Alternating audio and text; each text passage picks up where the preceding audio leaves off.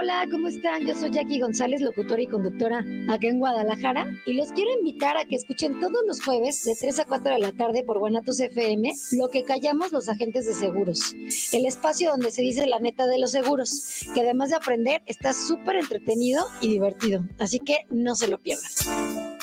guanatosfm.net los comentarios vertidos en este medio de comunicación son de exclusiva responsabilidad de quienes las emiten y no representan necesariamente el pensamiento ni la línea de guanatosfm.net.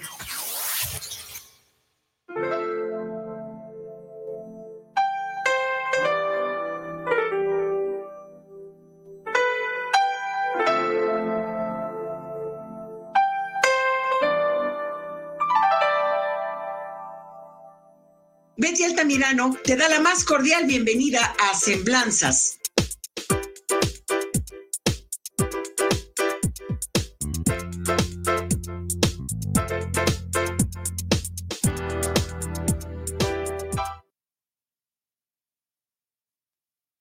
Buenas noches, tengan todas, todos y todes. Agradecemos a todos nuestros cibernautas que nos acompañan el día de hoy en Semblanzas y le mandamos un fuerte abrazo a nuestra querida amiga Betty Altamirano.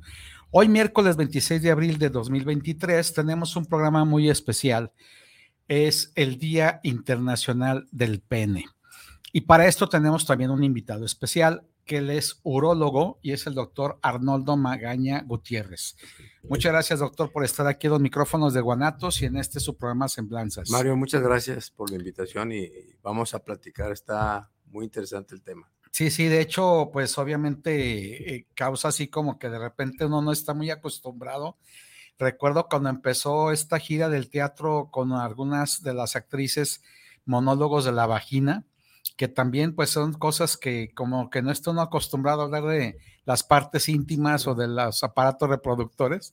Y dije, bueno, el día de hoy, que es el Día Internacional del Pene, creo que merece, merece el tema y por qué no, pues con un especialista, ¿no? Este día se escogió eh, porque todo proviene del, del, Komaki, que es una ciudad de Japón, donde se festeja este día desde el siglo XVIII, eh, 17-18, eh, viene desde ese entonces, donde las prostitutas iban a orar al santuario Kanamara para pedirle a los dioses del sexo que tuvieran protección, sobre todo contra las enfermedades venéreas, ¿no? Entonces, este, estamos hablando del siglo XVII y de Japón. Y bueno, pues tenemos muchos datos morbosos y curiosos sobre el pene, ¿no? Eh, eh, hay una cuestión que es como de muy de masculinidades, muy de esto de la, hegemonía de, del macho alfa, eh, que tiene que ver con el tamaño, hay un dato interesante que recogimos de internet que dice que hay una revista con datos mundiales que destaca que los, ecuatorianos son los que más largo tienen el pene. Estamos hablando de que tienen un mínimo de 17 centímetros. Entonces, obviamente, eh, entre los más pequeños destaca Camboya con un promedio de 10 centímetros, eh, más o menos son datos que son datos curiosos, ¿no? Y en el récord Guinness, porque ya sabes que esto de las estadísticas y los récord Guinness también es muy dado, el récord Guinness es para el pene más grande que se lo llevó John Falcon con 34 centímetros, mientras que el pene más pequeño, jamás registrado, midió 2.5 centímetros. Y bueno, son datos para entrar un poquito en ambiente, pero obviamente la temática va a ser muy clínica, muy médica, porque obviamente tenemos aquí a un egresado del Hospital Civil, Fray Antonio Alcalde. Él fue jefe del servicio de urología en el Hospital Civil Nuevo.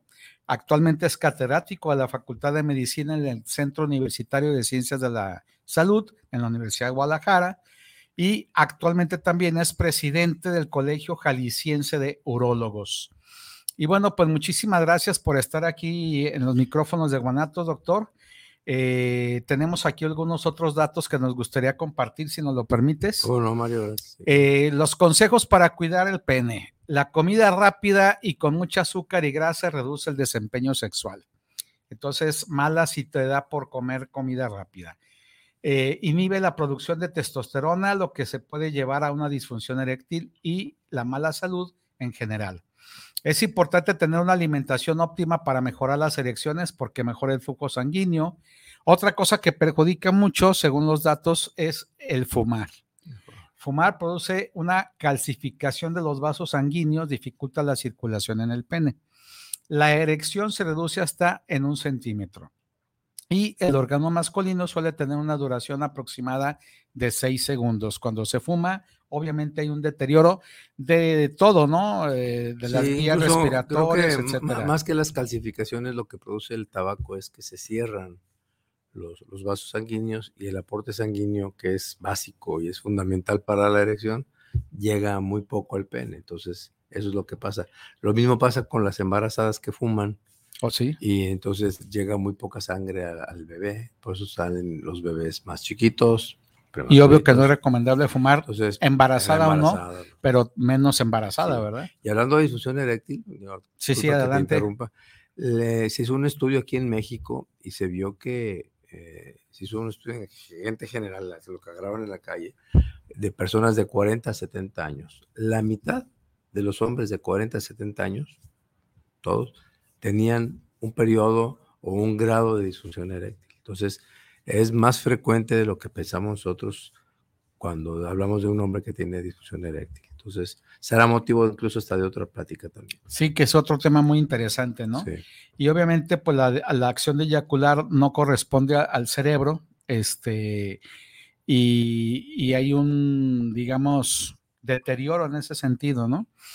Eh, tenemos estadísticas, en todo el mundo se estima que hay 1.414.259 personas que fueron diagnosticadas con cáncer de próstata en el 2020. Es el cuarto cáncer más comúnmente diagnosticado en el mundo. De acuerdo con el Instituto Nacional de Salud Pública, en México el cáncer de próstata es el tipo de cáncer más mortífero entre los hombres y hay 9.8 eh, muertes por cada 100 mil hombres. Esto quiere decir que en 2020 se diagnosticaron aproximadamente 26.400 eh, pacientes con cáncer de próstata y el mismo comportamiento se observa también en América Latina a nivel pues continente, que como región registra 413 mil nuevos casos y 85 mil muertes cada año. Esto es importante también tomarlo en cuenta. Bueno, aproximadamente uno dice, es que las estadísticas se hablan de millones, se hablan de miles. Bueno, vamos a aterrizarlo un poquito más a lo micro. De cada ocho hombres, uno puede ser diagnosticado con cáncer de próstata en el transcurso de su vida. De cada ocho, uno. Y obviamente, pues es, es, es propenso el hombre de edad más avanzada que, que puede tener pues este tipo de, eh, de cáncer, que también es muy más de lo común, como dijéramos con la, con la problemática. Más común de lo que pensamos. Más común de lo que pensamos.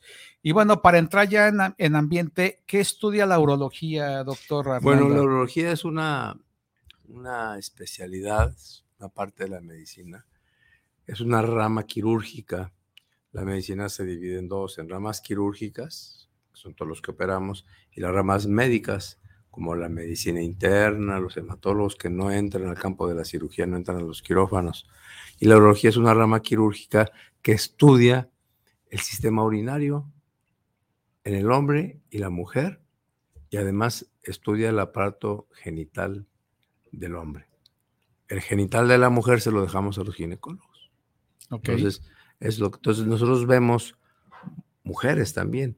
Mucha gente cree que el urólogo el objeto de su estudio es nada a los hombres, pero también vemos mujeres porque también qué trata, riñones. ¿Qué trata el urólogo en la mujer? Pues tienen riñones, tienen sistema urinario y todo lo que afecta a riñones y el sistema urinario, infecciones urinarias, tumores, piedras en el sistema urinario del hombre y de la mujer. Los dos sistemas son iguales, excepto los genitales, ¿no? Entonces, vemos enfermedades similares en el hombre y en la mujer también. Es muy común, por ejemplo, las infecciones de orina, ¿no? Muy común son más comunes en la mujer por la anatomía, que la uretra es más pequeña, más corta y este, más frecuente todavía que en el hombre. ¿eh? Cistitis o cómo se llama? La famosa cistitis. Son infecciones urinarias de repetición. Eh, cuando nacen los niños, un niño y una niña tienen el mismo riesgo de tener infección urinaria. Cuando ya inicia la adolescencia, la preadolescencia o la actividad sexual, esta relación de uno a uno se va hasta de 50 a 1. Es más frecuente las infecciones en las mujeres. Ya llegando a la pubertad. sí, que en los hombres. ¿A qué se debe este fenómeno? Por la actividad sexual, esa es una parte. Las mujeres mayores empiezan a dejar de producir estrógenos y eso favorece en algún grado también la aparición de, de infecciones urinarias. Entonces, ¿qué enfermedades ve el urólogo en términos generales? Todo lo que concierne aparato urinario y genitales en el hombre.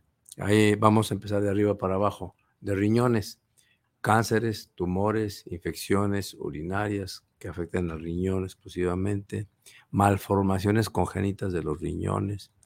Eh, hay eh, ocasiones que se estrechan los tubos de drenaje del riñón y eso se tienen que abrir, se tienen que operar porque si no el riñón se vuelve después una bolsa de agua.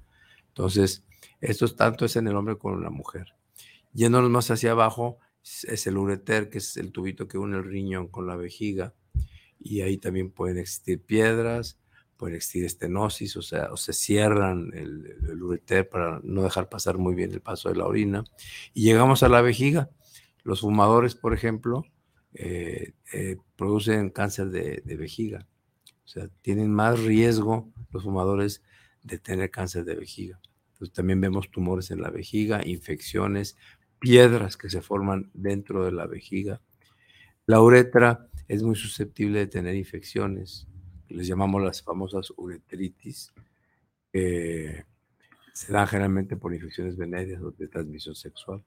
¿Qué es la litiasis urinaria? La litiasis urinaria son las piedras. La piedra también se le conoce con el nombre de, de, lito.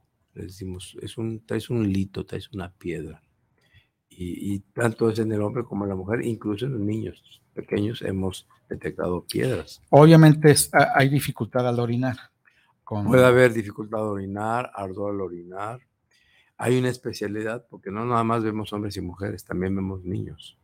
Entonces ya hay una subespecialidad en la que se les llaman los famosos eh, urologos pediatras, que son los que se dedican a ver a los niños urólogos pediatras, que es una como subespecialidad o alta De la urología y lo, una, hace una subespecialidad en, ah, pediatría urológica. Bien, pues ya empezaron a llegar los saludos. Muchísimas gracias. Eh, José Luis Castillo, saludos para el programa de Semblanzas y saludos al doctor invitado y al doctor Mario Cervantes. Muchas gracias, José Luis, muy amable. Gracias por tus saludos. Hablábamos de disfunción eréctil. Eh, disfunción eréctil. Eh, ¿Por qué se da? ¿Qué, es lo que provoca? Hay muchas causas de disfunción eréctil. Yo siempre les digo a mis pacientes que, la disfunción eréctil es como el foquito que se prende cuando traemos el tablero del carro y se prende un foco rojo. Al prenderse el foco rojo, quiere decir que hay algo ahí, o le falta aceite, o anda mal de los frenos, cualquier cosa. Entonces, cuando un hombre empieza a tener problemas de disfunción eréctil, es un foquito rojo que se prende. Es el indicador de que nuestro cuerpo no está bien. Algo hay mal que no está produciendo esa disfunción eréctil. Puede ser desde la hipertensión, medicamentos que se toman para la hipertensión, los diabéticos, que es una causa muy frecuente de disfunción eréctil, los diabéticos, pacientes que están sometidos a un tratamiento hormonal X, puede también favorecer la disfunción eréctil. Y aunque también tenemos un problema de origen psicológico. Entonces, la disfunción eréctil la dividimos en orgánica, cuando hay alguna enfermedad en sí provocándola. Los pacientes con eh, colesterol alto, triglicéridos altos, también pueden llegar a tener problemas de disfunción eréctil. Entonces, por tener mucho azúcar, la, la, diabetes, por los colesterol, y colesterol y triglicéridos. Obesidad. Obesidad. Eh, hipertensión, Problemas cardíacos. No, pues todo el combo del. entonces, si un paciente dice, oye, empecé con disfunción eréctil, este, en los últimos tres meses he tenido varios eh, intentos y he fallado, pues este paciente debe ir al urólogo, debe ir al urólogo para checarse porque algo trae. No es tiene que, hacerse unos análisis de, de, generales. Nosotros hacemos una historia clínica y la historia clínica vemos qué es lo que puede estar causando esta disfunción eréctil, solicitamos estudios y damos con el problema. Y en el caso, por ejemplo, de que sale todo el paquete y de repente, pues traes la glucosa alta y traes este triglicéridos y traes y traes y traes, Ahí cómo saber cuál de todas las... Pues todos. Todo, y hay que bajarle a Lo todo. que pasa es que la disfunción eréctil está en el centro y hay factores por todos lados que nos están influyendo en la disfunción eréctil. Tenemos que ir quitando todos los factores que están alrededor, que lo están produciendo, se llaman factores de riesgo. Si yo tengo disfunción eréctil y soy diabético y estoy gordito y fumo, ¿qué tengo que hacer? Pues quitar Dejar el de cigarro, fumar, claro. hacer ejercicio Ponerse a dieta, y controlar mi hipertensión una, o- una- una dieta sana. o ir con el endocrinólogo para que me cheque mi azúcar. Entonces, vamos quitando todos los factores de riesgo para que el paciente pueda quedar más o menos bien o quede bien.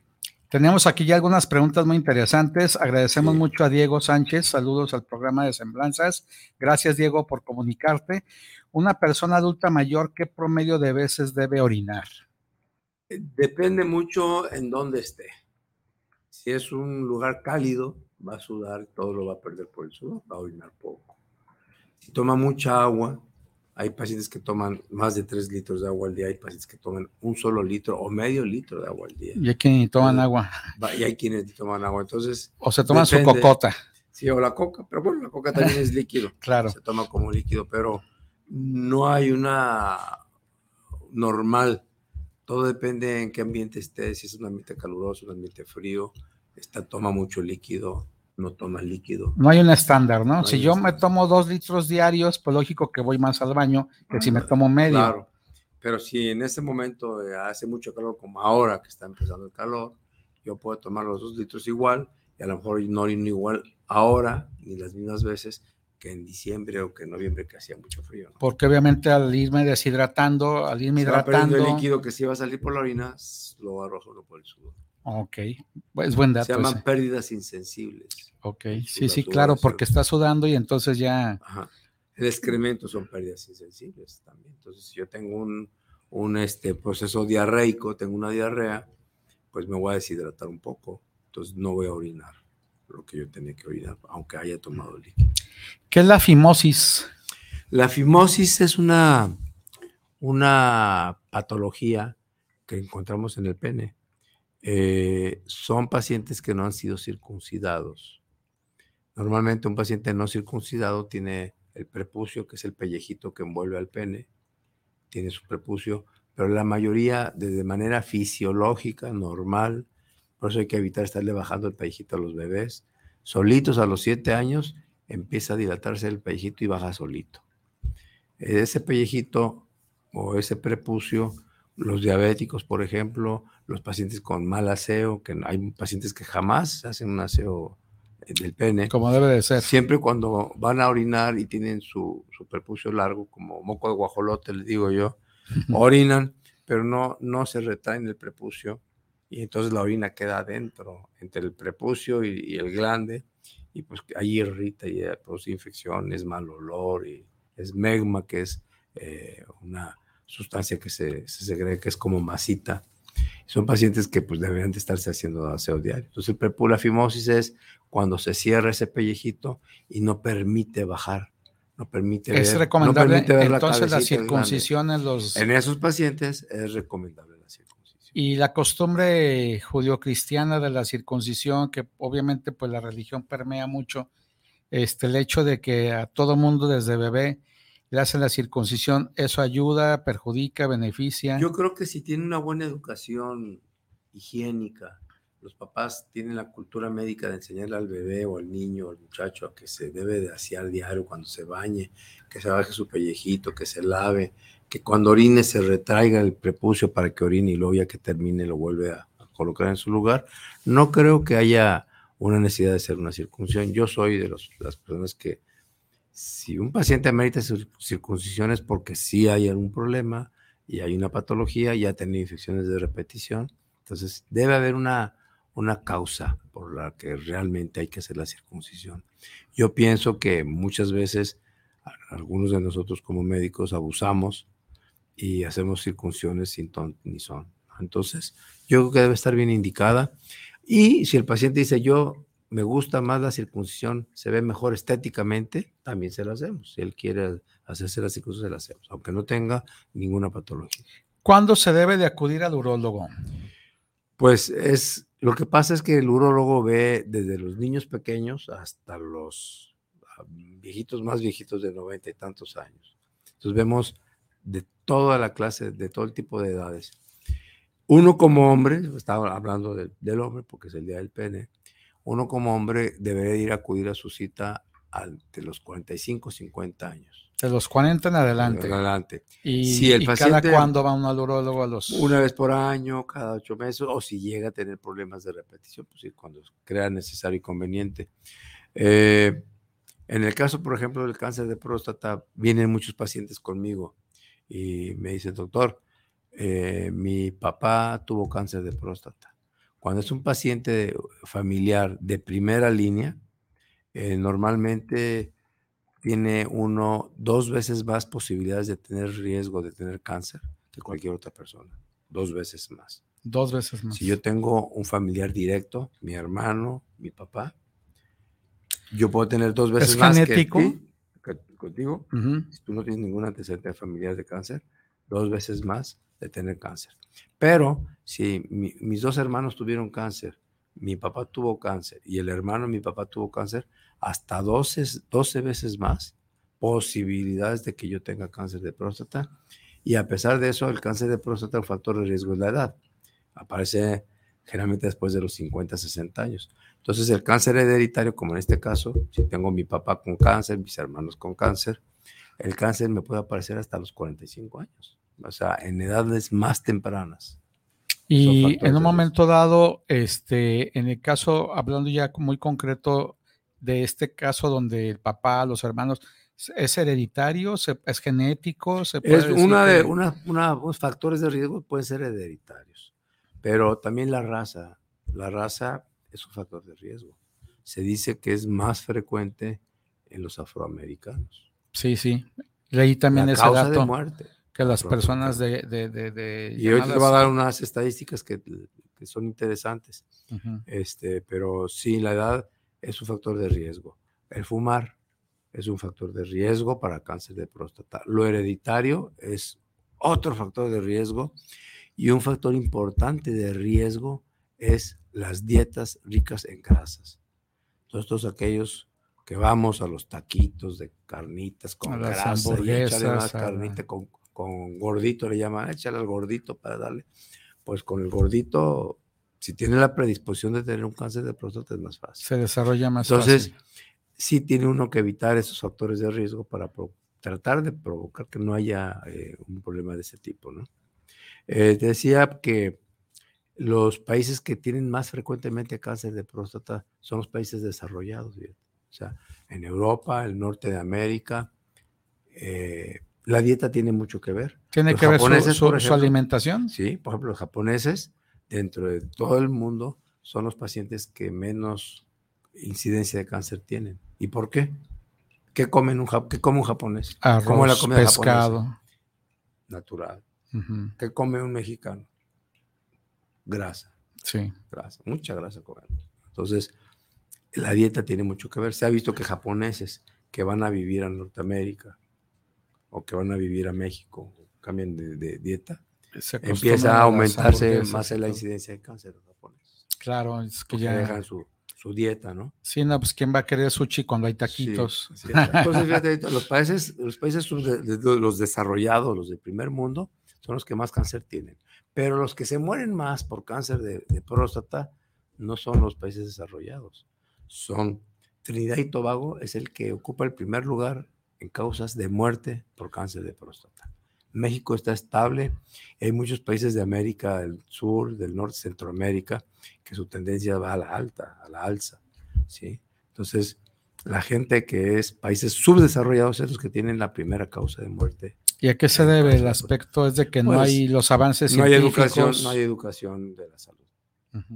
Y un paciente nunca va al urólogo, empiezan a tener problemas para orinar, que vamos a verlo más adelante. No van al urólogo, creen que es una hiperplasia prostática, que es el tumor benigno de la próstata. Que hay dos tumores, el maligno, que es el cáncer, y el benigno, que es la hiperplasia. Y los síntomas son igualitos. Entonces, incluso a veces cuando un paciente tiene cáncer de próstata no tiene ninguna, ningún síntoma, no tiene ninguna molestia. Hasta que ya se le empieza a sangrar de la orina o ya lo ven muy, muy flaco o se fracturó porque el cáncer de próstata da metástasis a, a huesos. Entonces, si se fractura un hueso por una metástasis de cáncer de próstata, pues es porque ya está muy avanzado el problema. Puede decir que un hombre puede pasar toda su vida literal sin tener síntomas de ningún tipo y de repente ya cuando trae muy desarrollado, ya Sí. dice, ¿sabes qué? Pues tiene, Pero oye, ya para pero qué? nunca, exacto, nunca Ya nos dimos es- cuenta. Como les digo yo de broma a mis amigos, pues con un curita tienes. ¿Cómo? Así tan sencillo, ¿no? Con un curita para que te dé la bendición porque ya te vas a morir. Porque ya no tienes. ¿Y por qué? Porque nunca fuiste al urólogo. Pero si nunca tuve síntomas, pues, pues no. El cáncer de próstata en sus inicios es asintomático. No es como decir, voy al dentista porque me duele una muela, ¿no? Así o ya me es. salió una caries, voy al dentista. Al dentista, ¿no? Es así como de que por cultura uno tendría que empezar desde los 40 años Exactamente. A visitar aunque sea una vez al año al urólogo. Claro. Que esa es una recomendación importante. Importante. Y es muy importante hacer el diagnóstico temprano para que el paciente pueda quedar curado. Entonces, la otra pregunta sería si el cáncer es curable, el cáncer de próstata. Ahí va. En los pacientes, en los países que son muy desarrollados, países de primer mundo, en Europa, en Estados Unidos, nosotros hacemos un diagnóstico de cáncer de próstata y el 82% de los cánceres que diagnosticamos, el cáncer está bien localizadito adentro de la próstata. Imagínense a la próstata como es una mandarina y la semilla es el cáncer. ¿sí? Entonces, esa semilla está adentro del cáncer de próstata. Nosotros hacemos una cirugía, quitamos la próstata con todo y la semillita que es el cáncer, el paciente tiene la posibilidad de quedar curado. Pero eh, podemos en, en nuestro medio, que yo decía, países subdesarrollados que tienen poca educación médica, que no van al médico, cuando hacemos un diagnóstico de cáncer de próstata, el 40% de los diagnósticos son cánceres avanzados de próstata. Ya no hay nada que hacerles. ya tiene un montón de semillitas. un medicamento y, y trae semillitas fuera de la cáscara de la, de la mandarina, Trae en los huesos y al, pegado a la vejiga y en todo el cuerpo. Entonces, huesos del cráneo, huesos del fémur, de todos lados hay metástasis. Pues para continuar con este interesante tema del pene eh, y continuamos después con las enfermedades y tratamientos más comunes, vamos a una breve pausa y regresamos a la brevedad posible. Muy bien.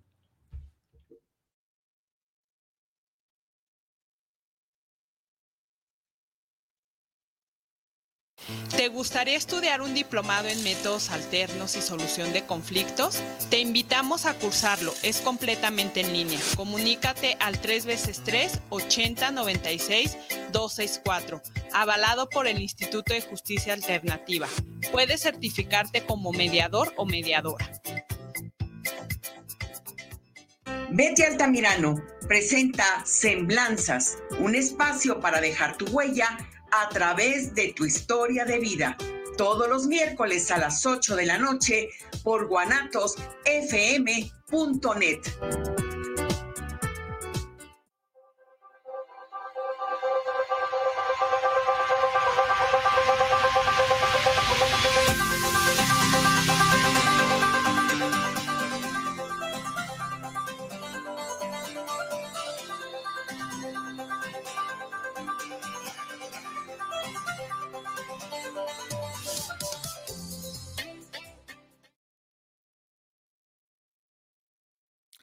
Regresamos a estos micrófonos de Guanatos y este es su programa Semblanzas. El día de hoy tenemos un tema muy interesante para la salud, es el Día Internacional del Pene. Y bueno, pues contrario a la creencia de que los hombres somos bien cuidadosos y que nos eh, importa mucho nuestra salud, pues no, muchas veces nos importa la apariencia. Somos muy dados a ir a nadar, somos muy dados a meternos a las carreras esas de los atletas de maratones, somos muy dados a ir al gimnasio. Y sí, pero ¿qué tal las visitas al urólogo? Yo creo que las mujeres tienen más conciencia. Creo que las mujeres van más seguido al ginecólogo que los hombres al urólogo.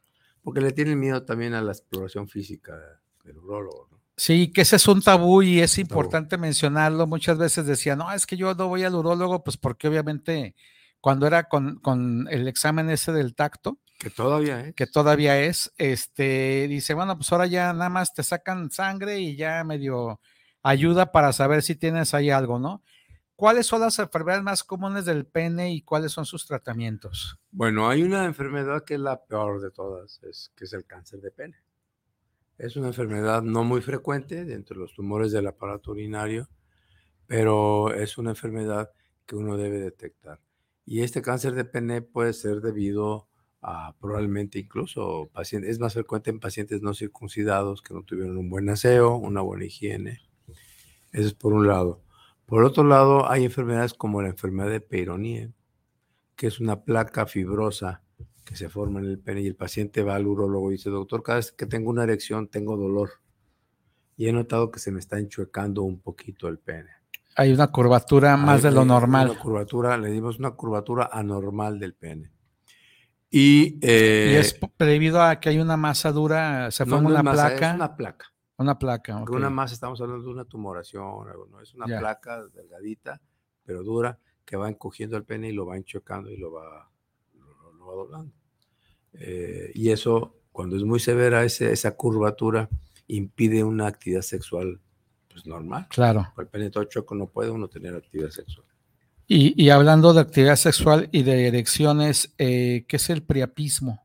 El priapismo es una erección eh, que, se vuelve dolorosa e involuntaria después, que puede quedar por mucho tiempo, por horas o por días, y es una, es una patología que debe de, de tratarse como una urgencia médica. Hay enfermedades que están asociadas como la leucemia y algunas otras enfermedades al, priapismo o las aplicaciones de inyecciones que se eh, están ya bien documentadas pudieran dar a algún paciente datos de priapismo. Cuando la gente toma Viagra o toma algunos otros de los... Yo nunca he visto un paciente que tome este tipo de medicamentos y tenga, tenga este priapismo, no, es, es raro. Lo que sí es muy frecuente son las infecciones del pene. Las infecciones del pene son muy frecuentes, sobre todo pacientes que no están circuncidados, que este, son diabéticos.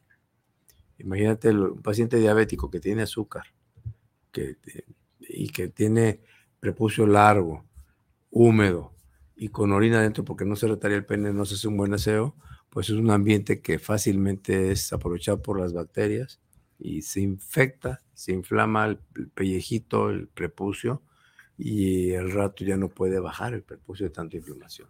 Esos pacientes terminan en circuncisión. Y en un momento dado, esto, eh, eh, ¿qué tan doloroso puede resultar? Es muy doloroso. Se cierra tanto el prepucio que cuando hay erección no permite que baje el pellejito. Y lo bajan a la fuerza y se hacen grietas. Esas grietas sí duelen. Eh, pero bueno, tiene que ir al urólogo, valorarlo, ver si se le puede dar algún tratamiento médico, controlar su azúcar, dar medicamento y eventualmente van a terminar en una circuncisión. Y hay otra patología que es muy frecuente, sobre todo en los jóvenes, el pene, que son las famosas uretritis, la gonorrea. Las uretritis que dan secreción a través de la uretra y, eh, que no se cuidan, son chavos que no usan preservativo, se meten con la mujer que no es la adecuada, y entonces presentan ardor al orinar, molestias para orinar y un flujo blanco o verdoso dependiendo del tipo de bacteria a través de la uretra. Obviamente que cualquier enfermedad venérea viene a perjudicar también el aparato reproductor. Claro, claro que sí. Bien. Eh, otra, otro término clínico, la, balanitis. Es lo mismo que tiene el diabético, lo que yo les expliqué hace un momento. Es la inflamación del prepucio y la inflamación del glande de la cabecita del pene se inflaman, se ponen rojas, se ponen coloradas y eh, pues hay que estudiarlo muy bien, hay que examinarlo, hay que explorar al paciente y ver cuál es la causa que produjo este problema. Hablamos fuera del aire este, sobre la hiperplasia de próstata, a diferencia del cáncer de próstata. Eh, ¿Cuál es la diferencia de la hiperplasia? la hiperplasia es un problema benigno, es un tumor que crece benigno de la próstata, en contrario al cáncer de próstata, que es un tumor maligno. Eh, muchos no saben la próstata, bueno, dónde queda o qué es la próstata o queda atrás de los testículos, en dónde queda. Geográficamente, ¿dónde quedó? Entonces, la próstata se encuentra abajo de la vejiga. Es una glándula que yo le digo a mis alumnos y a mis pacientes que es como una mandarina. Si ustedes pelan una mandarina, pueden ponerse la mandarina eh, que entre el dedo, entre los gajos de la mandarina, y ahí puede quedar la mandarina alrededor. Mi dedo va a ser la uretra y los gajos de la mandarina van a estar oprimiendo el dedo. Si estos gajos de la mandarina, esta próstata, empieza a crecer de manera benigna, va a apachurrar la uretra, me va a apachurrar mi dedo y voy a, empezar a orinar con síntomas de un problema de próstata. ¿Qué síntomas serían? Pues si me está apachurrando la uretra, mi chorro va a ser más delgado. Incluso voy a terminar orinando a gotas o a gatas, como le digo. Eh, o voy a empezar a pujar para orinar, me voy a levantar en la noche dos, tres, cuatro, cinco, seis, siete veces en la noche. Eh, aunque no haya tomado agua. Aunque no haya tomado y quedo con algo Porque hay gente que dice, yo tomo agua en la noche, pero temprano a las 8 y me acuesto a las 10 pues y no tomo agua para no, no, tener que levantarme, etcétera. Y hay gente que toma, está viendo la televisión hasta las 12 de la noche y está tomando agua. Se levanta 5 o 6 veces. Pero obviamente que aún así, aunque no quiera, aunque no se haya tomado mucha agua en la noche, de todos modos, si ya trae el síntoma, puede darse el caso. ¿Y por qué? Porque como está cerrada la salida de la orina, la vejiga no es capaz de vaciar toda la orina. Entonces queda siempre orina residual en la vejiga y con poca orina que llegue se vuelve a llenar, porque ya había orina ahí adentro, no se vació toda. Entonces va a estar orina y orina. Lo que dicen de broma, eh, hacen en, clase, en, clave morse. Así como de a, poquito, de chorritos, en, abonos. en abonos. Y el problema de todo esto es que estos síntomas, Mario, no, no duelen. No duelen. Entonces, eh, los pacientes se acostumbran a, orinar mal. Doctor, es que no me duele, así me dice. O a veces les pregunto, oiga, y son viejitos, usted eh, se levanta, usted orina por la noche, ¿cuántas veces orina por la noche? ¿Se levanta a orinar algunas veces? No, doctor, yo no me levanto ni una vez. Pero uno lo ve muy malo al viejito. ¿no? Dice, es que tengo mi patito y nomás me doy la vuelta y orino unas cinco o seis veces, pero no me levanto ni una vez. Entonces hay que saberle preguntar al paciente. Sí, sí. Esto, ¿no? Todos los datos. Pero los pacientes les preguntan, oye, tú orinas igual ahorita, tienes 45, 50 años, a cuando tenías 25. No, doctor. no, ahorita ya orino más delgado. O sea, ya tienen problemas, pero no se han dado cuenta porque no duelen, que si fuera como el clásico dolor de muelas, pues ya estaría lleno los consultorios de los urólogos, ¿verdad? Ah, si doliera. Por, esto, esto es preventivo. Por eso el, hombre debe acudir al urólogo aunque no sienta nada.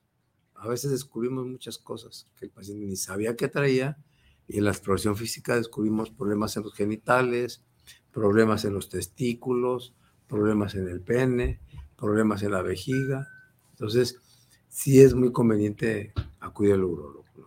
Y más porque muchas veces los médicos que no son urólogos no, es, no les gusta o, no, no tienen la experiencia de explorar a un paciente en los genitales, ¿no? Entonces, se van Sí, que también los médicos familiares deberían de tener en su cuestionario preguntas de ese tipo. Yo estoy seguro que les preguntaría, por ejemplo, a los, pacientes que, que ven médicos generales, cuántas veces los han explorado los genitales yo creo que hay muchos médicos generales que no exploran genitales. No, no, no. médicos internistas y de todo. De hecho. ¿Por qué? Porque se meten en un terreno que no lo domina. Claro. y en el Seguro Social, de hecho, creo que les dan 15 minutos por paciente y tienen 24 para atender por ah, turno, más, los que le manda la unifila. Entonces los médicos lo que quieren es eh, pues recetarle rápido su penicilina y, el que sigue, porque también ese es el otro problema, que si se empieza a tardar en tratar con calma al paciente y hacer esta exploración, pues lógico que ahí, ahí el médico se acabó su turno y todavía tiene 10 pacientes más, ¿no? Así es. En el caso, por ejemplo, de, de, la, yo sé que es por vocación y todo esto, ¿no? Pero ¿Qué tantos urólogos tenemos en Jalisco? En Jalisco hay alrededor, probablemente unos 260, 250 urólogos. ¿Estadísticamente son suficientes, son insuficientes? Son suficientes, yo creo que son suficientes. Hay una gran concentración, como en todas las especialidades y en todas las ciudades, hay una concentración masiva en, en las capitales, ¿no? En las ciudades grandes. Entonces, este, mm, hay ya actualmente urologos aquí en Jalisco que están en las principales ciudades y atienden a comunidades aledañas a la, a la pequeña ciudad, Puerto Vallarta, Ciudad Guzmán. Entonces, sí hay Outland, hay urologos ya en, en casi todo Jalisco. Aquí en el caso, por ejemplo, del Hospital Civil, eh, estamos hablando del viejo y del nuevo. ¿Qué tanto consulta o qué tantos pacientes atiende el Hospital Yo me Escuela? acuerdo cuando estaba ahí en, en el servicio de urología, mi, mi consulta a veces era de entre 15 y 20 pacientes diarios. Que obviamente esto habla de que el Hospital Escuela de la Universidad pues viene siendo eh, importante en el sentido de que tiene gente de todo el estado, atiende también del occidente. Nosotros atendemos incluso a pacientes del Seguro Social, que no, no podemos negarle la, atención a nadie. Pero a veces también los pacientes son muy conscientes, los pacientes, sobre todo del Seguro Social, dicen, no, doctor, me voy a, si no urge, me voy al, al hospital, a, mi, hospital del seguro, para que atienda a este hombre que no tiene ni seguro ni nada, entonces para que se atienda más rápido. Pero en ocasiones llegamos a operar pacientes de Guanajuato, de Michoacán, viene mucha Claro. gente de, de otros estados, viene allá aquí a Guadalajara. Sí, sí, pues a los es, hospitales es civiles en especial. en ¿no? específico los Hospital hospitales de Civil. Soquipan también igual. ¿eh? Llegan muchos pacientes de otras ciudades, de otros estados a, la, a Soquipan. Que además, eh, dicho sea de paso, si en Jalisco tenemos 200, ¿qué dijo? 50, 160 euros. Que estamos hablando de que es pues Jalisco y es Guadalajara. Quiero pensar que en ciudades ya más pequeñas, Colima, Aguascalientes, pues lógico que, que ahí Sí baja, hay, baja, baja bastante, claro, ¿verdad? claro, sí, pero sí hay también. Entonces hay un alto índice de, hay obvio más pacientes que, que médicos, pero aún así sigue siendo Y es suficiente. suficiente. El que no va al urólogo es porque no quiere, no es porque no hay urólogo. Paciente O sea, no ahí, ahí, o ahí no, no opera eso de que es que no tengo urologo, a no ser que está ya en la sierra, en la zona guerrárica, en Ocota. Probablemente unas dos horas, una hora, hay una ciudad pequeña donde va a haber urólogo. Entonces, sí hay. Y ahora las comunicaciones ahora son muy importantes. Claro. Rápido está uno. Doctor, este, le mandan saludos Ramón Díaz, saludos a los doctores, interesante el tema, eh, sobre todo el mensaje que están dejando a la ciudadanía, saludos desde Zapopan. Ah, muchas gracias. Muchas gracias, eh, Ramón Díaz, por comunicarte, gracias por tus saludos y por tu comentario. Este, pues eh, es un tema bastante interesante en este sentido. eh, me llama mucho la atención, regresándonos un poquito para atrás al aspecto de la, de la, de la disfunción eréctil. Este, más o menos am, decíamos que puede ocurrir a gente joven también. Claro. Generalmente son de origen psicológico. La gente joven es de origen psicológico, casi siempre. Que obviamente está así como estresado, está preocupado por otras cosas. La y- inseguridad en su potencia sexual, este, muchas veces el muchacho joven conoce una niña, una muchacha estudiosa, profesionista, que gana más dinero que él, y luego dice, acá de a poco, pues yo voy a estar con ella, y se, se intimidan. ¿sí? Sí, De ahí, hecho- entra- ahí juega el aspecto psicológico muy, Muy es- importante. La mitad de los pacientes con disfunción eréctil es de origen psicológico.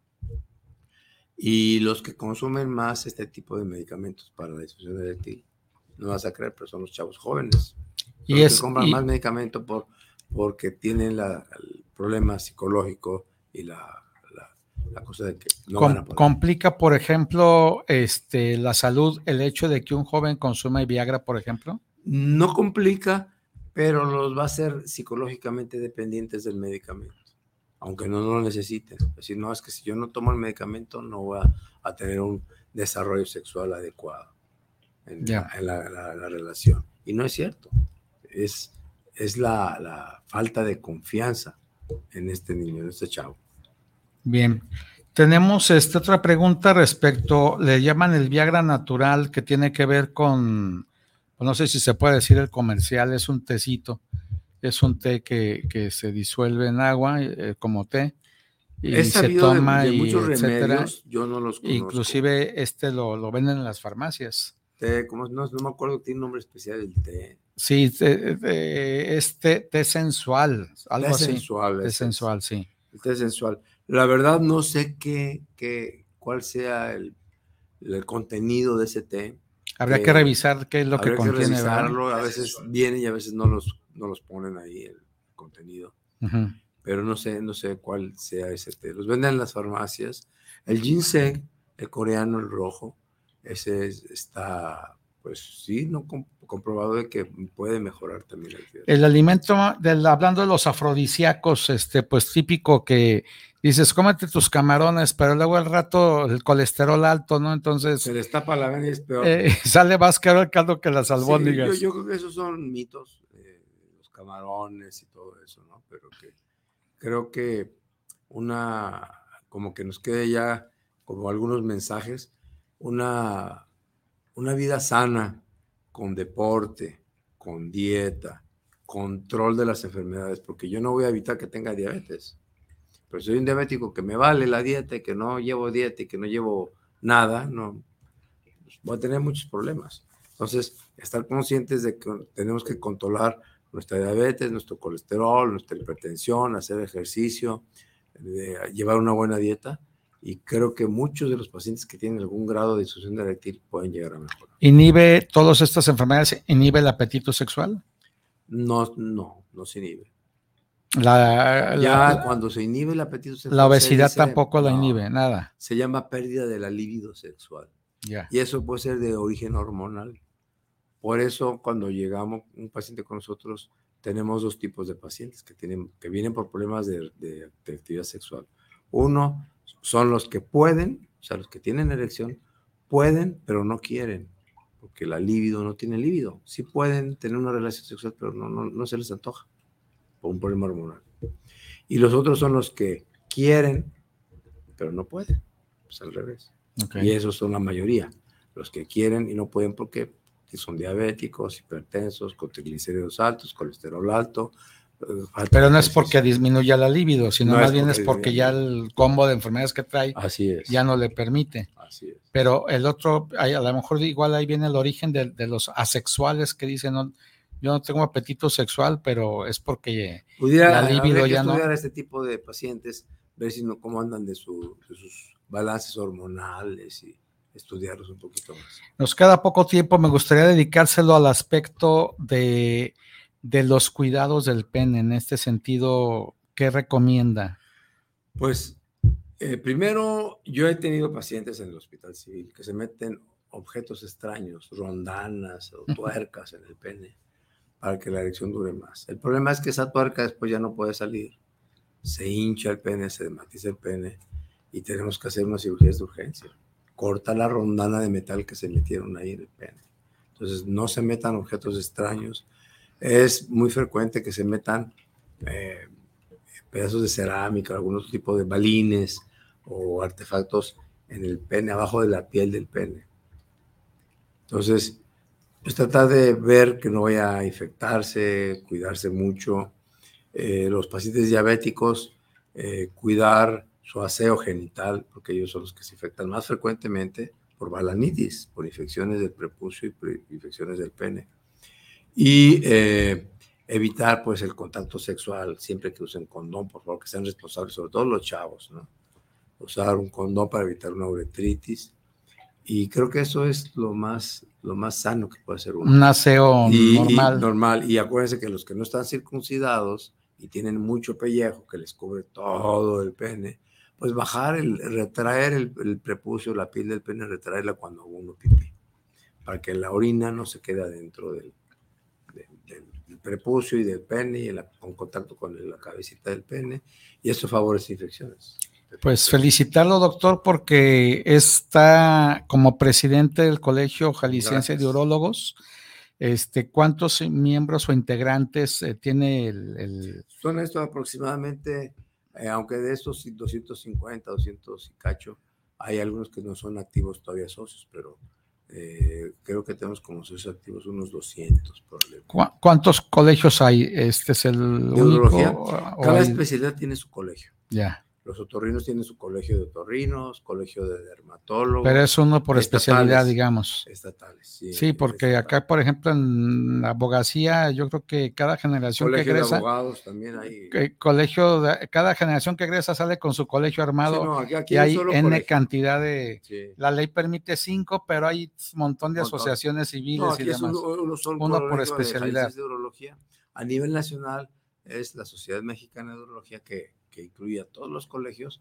Incluye, también hay otra que es el Colegio Mexicano de Urología Nacional, que es la otra sociedad, son dos sociedades, y todas acogen a los demás eh, colegios estatales de, de- de- de la República. Eh, ¿Qué tan común es que haya mujeres dentro de los Muy- estudios de urología? últimamente es muy común una mujer uróloga. ¿verdad? Es, es común. Cada vez más se rompen esas reglas y esos mitos y esas cosas. Sí, que- porque con perspectiva de género dicen, pues las, las enfermeras son hombres. Sí. Difícilmente las, eh, los, los- son enfermeras las mujeres, ¿no? O sea, difícilmente hay Ahorita hombres. ya cada vez hay más hombres enfermeros también. Sí, sí. mujeres, y hay más urólogos. Hay orto- mujeres ortopedistas. Entonces, ya hay mujeres en todas. Lo mismo que hay hombres ginecólogos, ¿no? O sea, obviamente que tampoco era tan común y de repente empezó también a haber No, más. sí es común. Los hombres ginecólogos siempre en, sí. en- en la, en la urología no, ¿verdad? Y, y Ahí sí está muy limitado. Ahí ¿Qué- sí había por ¿Qué tantas eh, de estos 250 integrantes, cuántas serían mujeres? En Jalisco ha de haber unas 10, 10 mujeres o más quizá. Ok, Sí. Cada vez va en aumento. ¿eh? es interesante. Tenemos ya dato. muchas residentes que están haciendo la especialidad que son mujeres. Entonces ya, ya hay eh, muchas mujeres residentes. Y afortunadamente son urólogas, urólogos, urólogos, no sé, muy buenos. ¿eh? Las mujeres son muy buenos médicos, son buenos cirujanos, son buenas las mujeres. Sí, sí. Eh, me decía también que hay asociaciones internacionales. Ahí sí está la- las dos más importantes a nivel mundial es la, la Sociedad eh, Americana de Urología, la Asocio- Asociación Americana de Urología y la Asociación Europea de Urología. Están en Europa y en América. Son las dos grandes sociedades. Hay muchísimas, de muchas, es que hay muchas subespecialidades en urología. ¿La americana agrupa todo el continente o hay otra todo el mundo, latinoamericana? a Ah, todo ese el mundo, sí. pare- es Yo puedo los- ir un año al, al Congreso de los, de los americanos, de la Sociedad Americana de Urología, que está en Estados Unidos, o puedo ir a Europa, al Congreso Europeo de Urología. Y cada año son en diferentes países en Europa, puede ser en España, puede ser en, en, este, en Alemania. ¿A México le ha tocado ser sede de, algún congreso? Los americanos de urología son en, en Estados Unidos.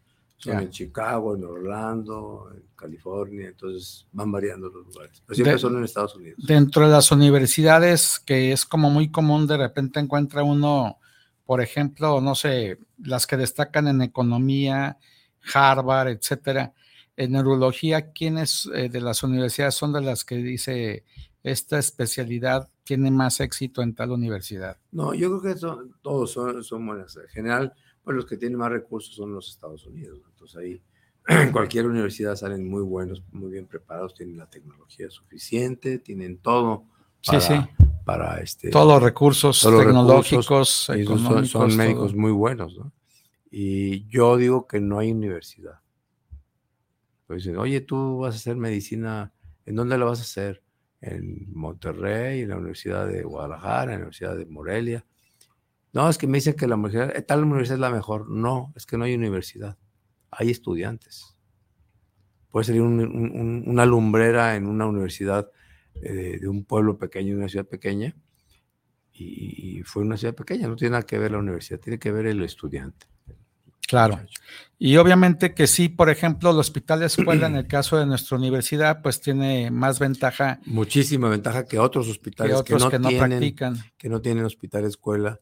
Afortunadamente la Universidad de Guadalajara nos apoya mucho a los hospitales civiles. De hecho, son hospitales OPD, son, a pesar que son OPD, organismos públicos descentralizados, pues dependemos de los hospitales civiles. Y a pesar de que no se de- tiene la todo el Universidad de recurso Guadalajara que se quisiera, ¿verdad? Sí, la, la Universidad de Guadalajara este, lleva a sus alumnos ahí. Hay mucha cooperación entre la Universidad de Guadalajara y los hospitales civiles. Sí, sí, claro. De hecho, este, pues es el hospital de escuela de la universidad. Sí, así es. Bien, pues muchísimas gracias, doctor Arnoldo Magaña No, Gutiérrez. Le agradecemos mucho. Espero no sea la, la, última visita que nos hace.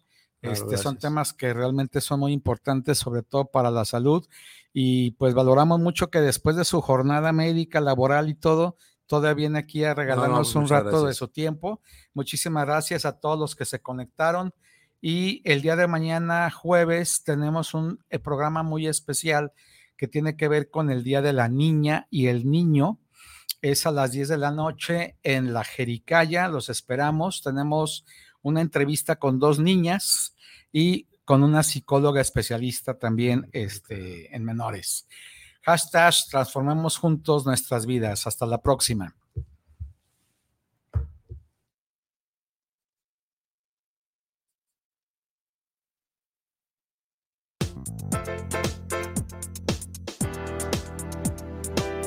Te esperamos el próximo miércoles a las 8 de la noche en Semblanzas con tu amiga Betty Altamirano.